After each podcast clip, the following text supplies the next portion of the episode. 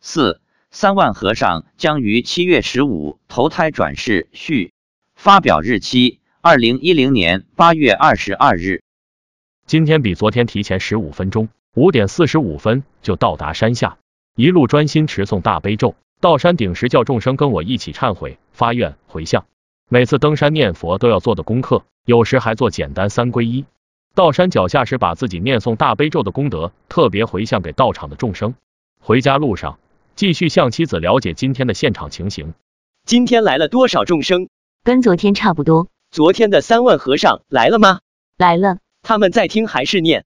观世音菩萨让他们来看我们是怎么学佛的，听我们是怎么念的。他们十五以后就要去投胎转世了，因为他们生前不好好学佛，不好好修行，所以才会落入轨道。投胎前让他们来听一听，看一看我们是怎么学佛的，以后好好修行。不是投胎转世就会有隔音之谜吗？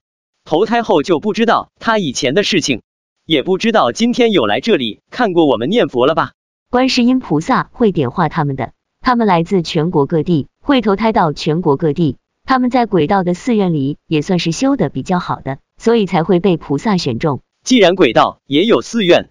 那众生也可以到寺院里去听和尚讲经说法，为什么还会有这么多的众生来听我们念佛？因为我们的能量比他们大，比他们大，大多少倍？至少十倍。这三万个和尚里头有本地的吗？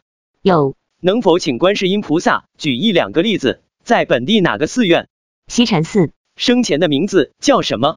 是永和。是哪个年代的人？解放前、解放后还是八九十年代的？四五十年代，昨天来的十八个天神和将军，今天还有来吗？有，又是看我们念佛，不是给这些和尚加持，给他们能量，因为他们要投胎转世了。到山顶时，这三万和尚又跟着菩萨去了山上的寺院。